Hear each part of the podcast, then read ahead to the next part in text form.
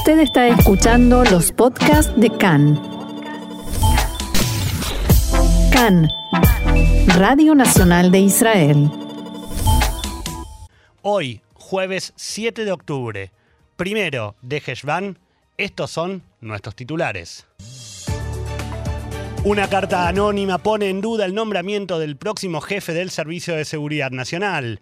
Coronavirus, el gabinete aprobó nuevas medidas de alivio que regirán a partir de mañana. Continúa el reclamo de los médicos residentes que amenazan con una renuncia masiva en caso de no lograr un acuerdo con el gobierno.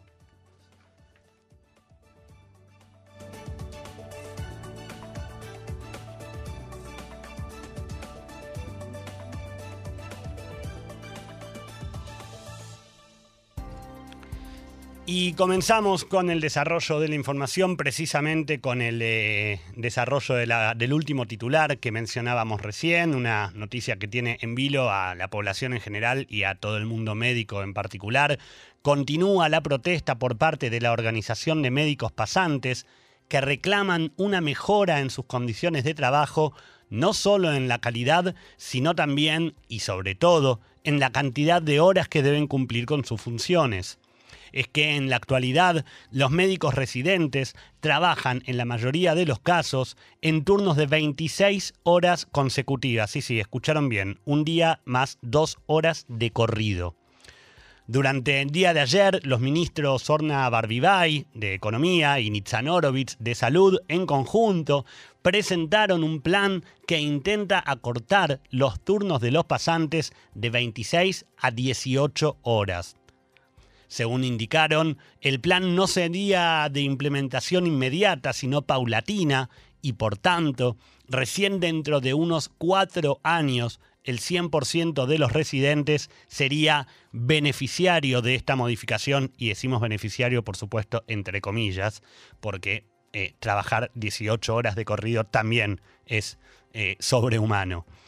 Un portavoz de la Asociación Médica señaló que, de concretarse la propuesta ministerial, en el futuro inmediato solo se verían beneficiados, repetimos también la misma palabra, el 10% de los trabajadores. Por supuesto que el anuncio tuvo una repercusión inmediata y desde la organización de pasantes, su representante Ray Vitón anunció ayer que no están de acuerdo con el esquema y que, de no mediar una solución rápida, unos 2.300 pasantes enviarán hoy sus cartas de renuncia a sus puestos. Hemos presentado exigencias claras sobre cómo debe ser la fórmula. Ahora hay una reducción solo a 18 horas en la periferia y no en todas las áreas, exclamó Vitón.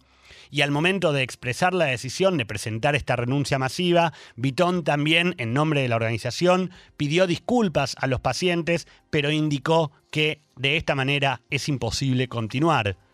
Por su parte, el ministro Orovitz declaró en la noche de ayer que le resulta innecesaria la medida y la amenaza, dicho así entre comillas, de los pasantes. El ministro recalcó tener una buena relación con ellos y que todos entienden que el proceso debe ser gradual debido a que actualmente no hay en el país suficientes médicos para hacer un cambio drástico y total para Barbibay, la ministra Orna Barbibay de Economía, según sus palabras, cito textual, el plan no es perfecto, pero es un gran avance que marca un objetivo de valores normativos con respecto a las condiciones laborales de los trabajadores. Repetimos esta última frase objetivo de valores normativos con respecto a las condiciones laborales de los trabajadores. Estamos hablando, no lo olvidemos, de gente que trabaja 26 horas de corrido y que como gran beneficio pasará a trabajar 18. Cambiamos de tema, pero nos quedamos de alguna manera en el ámbito de la salud. Hablamos de coronavirus. El Ministerio de Salud informó que durante la jornada de ayer se registraron 2.369 nuevos casos de infectados con coronavirus. Esta cifra representa el 2,30% de los resultados positivos sobre un total de 109.200 pruebas realizadas. Actualmente hay en Israel 33.000 pacientes con el virus activo. De estos, 700 se encuentran hospitalizados, 475 eh, permanecen en situación grave y 200 requieren la asistencia de un respirador.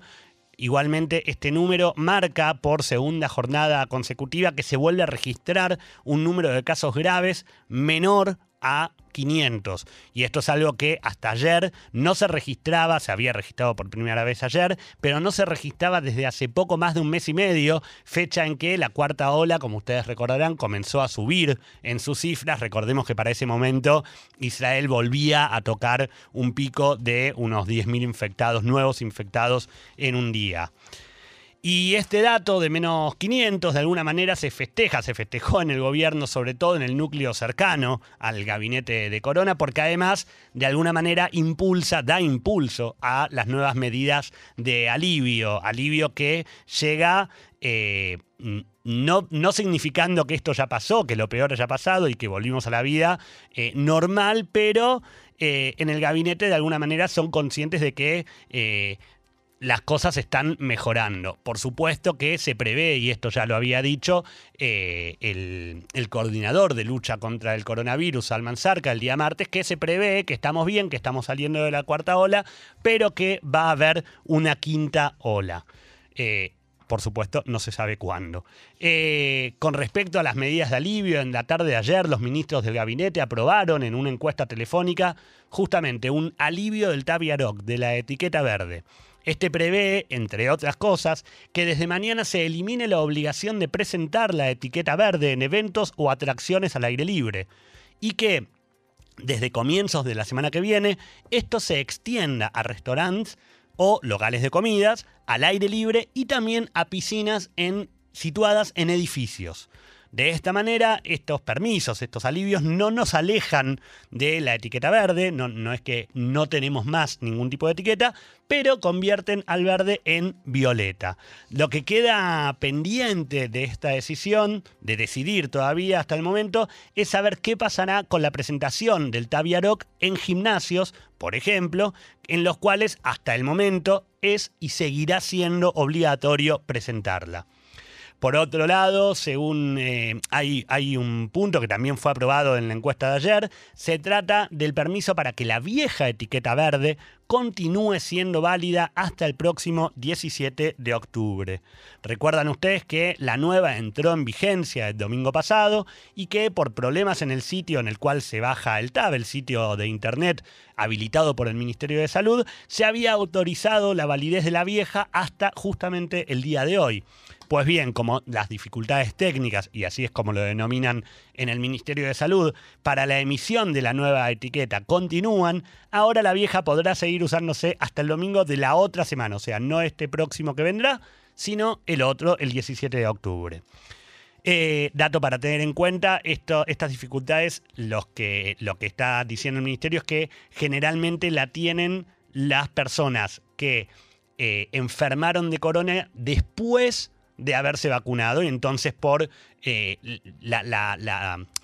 el cruce de información estaría entre recuperado pero vacunado estaría siendo un poco dificultoso que se baje la, la, tarjeta, la etiqueta, perdón. Ahora, un tema que todavía preocupa y que tiene que ver también con la salida de esta cuarta ola es que se prevé el comienzo de la temporada de gripe. En el invierno pasado, como ustedes recuerdan, casi no se registraron casos, pero este año se prevé que sí, en tanto y en cuanto ya no hay cierre, ya hay mucho más movimiento en la calle y hay una posibilidad de contagio mucho mayor. Desde el Ministerio de Salud predicen que puede presentarse, eh, que pueden presentarse casos de paciente con gripe respiratoria y corona, y ahí está el miedo, o sea, una combinación de ambas. En el escenario más pesimista del Ministerio de Salud, eh, dicen, hablan de la situación que derive en la necesidad de asistir con un respirador a más de mil pacientes por día, pacientes, insisto, que tengan ambas complicaciones, y si esto ocurre, estaríamos hablando de un colapso en el sistema de salud, pero se están empezando, según informan desde el Ministerio de Salud, a tomar las medidas necesarias y presentando un plan de acción al gobierno para evitar que esto llegue a suceder. De esta manera, es verdad, estamos saliendo de la cuarta ola, pero todavía tenemos que que cuidarnos, que seguir usando barbijos. Digo, es algo que siempre repetimos aquí en nuestro programa, tanto yo como mis compañeros Roxana y Diego, pero es algo que es necesario que sepamos todos. No significa, y de hecho también lo vienen planteando desde el gobierno, no significa, como pasó en el mes de mayo o junio, que terminamos la, la salida del último cierre y que nada había pasado y que todos podíamos estar como si nada hubiese ocurrido. No, la idea es seguir cuidándose. Ahora, otra de las novedades para cerrar nuestro bloque de coronavirus que se conoció en el, día de ayer es que el primer ministro Naftali Bennett ordenó que se tomen los recaudos necesarios para, escuchen bien, detener el aislamiento de los estudiantes en las ciudades verdes desde la semana que viene. O sea, más allá de las pruebas piloto del programa que venimos eh, comentando en nuestro programa, Kitairuka, el aula verde, este no será tomado en cuenta para las ciudades verdes y el aislamiento de niños se reducirá únicamente a aquellos niños que se detecten como infectados. Niños que no estén infectados, por más que compartan una, un aula con alguien que sí se ha contagiado, esos niños no entrarán en aislamiento en las ciudades verdes, según las palabras textuales de Bennett ayer al, al anunciar esto. Bennett dijo, quiero dar tranquilidad a los padres que pueden ir a trabajar y enviar a sus hijos a la escuela y poner fin al periodo de incertidumbre y vaya que hemos tenido un proceso y un tiempo de incertidumbre. Cambiamos radicalmente el ángulo de la información y eh, hablamos ahora acerca de que una carta anónima enviada a la Comisión de Designación de Funcionarios Públicos podría llegar a retrasar el nombramiento del próximo jefe del Servicio General de Seguridad, Yabak.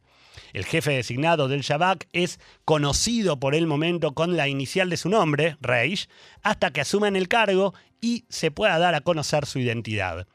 Según se pudo saber, la carta presuntamente describe un comportamiento inapropiado por parte de Reich que podría requerir una investigación que podría demorar el nombramiento. En respuesta a los alegatos, Reich expresó que, cito textual, se trata de una carta anónima que fue escrita y enviada hace tres años y ahora se distribuye ampliamente. Detrás de la carta hay un interesado que ya intentó perjudicar dos nombramientos en el pasado. La carta no tiene ningún fundamento, está llena de mentiras y también en esta ocasión tiene por objeto frustrar un nombramiento. Se presentarán pruebas y testimonios ante la comisión según sea necesario, decía Reich. Cabe recordar que el jefe electo del Servicio de Seguridad se encuentra en proceso de sucesión del actual responsable del Shabak, Nadab Argaman, cuyo mandato finaliza dentro de cinco días. La siguiente noticia cuenta que el diario Israel Ayom dedica hoy dos páginas y un gran titular a una reunión de la denominada Conferencia del Fin de los Días. Se trata de una iniciativa de la organización Hamas que fue creada en 2014 y que la semana pasada llevó a cabo una sesión para definir qué sucederá inmediatamente después de que, abro comillas, Palestina sea liberada una vez que Israel desaparezca. La conferencia fue presidida por el líder de Hamas en la franja, Yihya Sinuar, y participó en la cúpula de la organización, como así también de otras agrupaciones terroristas locales.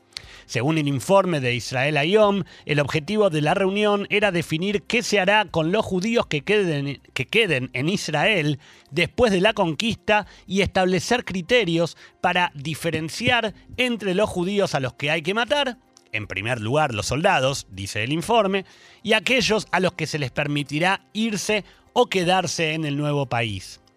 En sus conclusiones, la conferencia llamó a evitar la fuga de cerebros, dicho esto textualmente, y preservar por un tiempo a los judíos instruidos, expertos en salud, ingeniería, tecnología e industria civil y militar, y no permitir que se vayan. La declaración final con la síntesis de la conferencia contiene 20 incisos, todos relacionados con el destino del Estado judío que desaparecerá tras el triunfo palestino. Este documento fue revelado por Membri, un eh, centro de investigación sobre medios y publicaciones de la región. De acuerdo con el plan de Hamas y las otras organizaciones terroristas palestinas, vuelvo a abrir comillas, inmediatamente después de la liberación, las fuerzas liberadoras publicarán un documento de independencia palestina en el que se destaque la identidad nacional palestina del nuevo país, árabe, islámica, regional e internacional. Será un documento histórico en el sentido jurídico y humanitario. La continuidad del pacto de Umar ibn al-Khattab, la declaración de Saladino, cuando se liberó la mezquita de Al-Aqsa. Según la tradición musulmana, el pacto de Umar es la rendición de la Jerusalén bizantina a los conquistadores musulmanes en el año 638. Este pacto fue el reglamento que regía la vida de los, no musulmanes bajo gobierno musulmán. Volviendo al texto de Hamas, segundos planes, después de conquistar Israel, vuelvo a abrir comillas, se establecerán leyes transitorias preparadas de antemano para regular las tierras y propiedades para que pasen al gobierno una ley de empleo público, un gobierno de transición y el derecho de retorno de todos los refugiados, entre otros temas. La conferencia también decidió declarar una declaración de independencia a Palestina y emitir un comunicado dirigido a la ONU según el cual nuevamente vuelvo a abrir comillas, Palestina es el Estado que sucede al Estado de ocupación y tiene todos los derechos que tenía anteriormente el Estado ocupante. Un poquito más de información, una información más sobre eh, Hamas, el enviado de Qatar a la franja de Gaza, Mohamed Al-Emadi, tiene previsto llegar al enclave en las próximas dos semanas para evaluar qué sistema eh, se podría utilizar para pagar los salarios de los empleados públicos del gobierno de Hamas. Un funcionario de Hamas declaró a Khan que se trata de un serio problema para este gobierno que podría generar tensiones con Israel más adelante en caso de no resolverse. Mientras tanto, la cúpula de Hamas continúa llevando a cabo reuniones con funcionarios de inteligencia de Egipto sobre la situación en la frontera con este país y también la posibilidad de una tregua a largo plazo con Israel y el tema de los dos civiles y los cuerpos de, los dos soldados israelíes que jamás retiene en la franja. Informes de medios egipcios indican que las autoridades en el Cairo aceptaron ampliar la cantidad y variedad de mercancías que pueden ingresar a la franja a través del cruce de Rafah, por donde también se permitirá la entrada de los materiales necesarios para la reconstrucción de Gaza. Al mismo tiempo, se espera que miles de personas se acerquen esta semana a las oficinas del Ministerio de Industria y Comercio en Gaza para reclamar permisos de trabajo en Israel. Cabe recordar que el mes pasado Israel aumentó la cuota de permisos para comerciantes de Gaza a 7.000. Solo estas 7.000 personas ganan más de 30 millones de, de dólares al año, que equivale, monto que equivale al dinero perdón, 30 eh, eh, millones al año en Israel y es una cantidad que equivale al dinero que entrega Qatar cada mes a 100.000 familias en la franja de Gaza.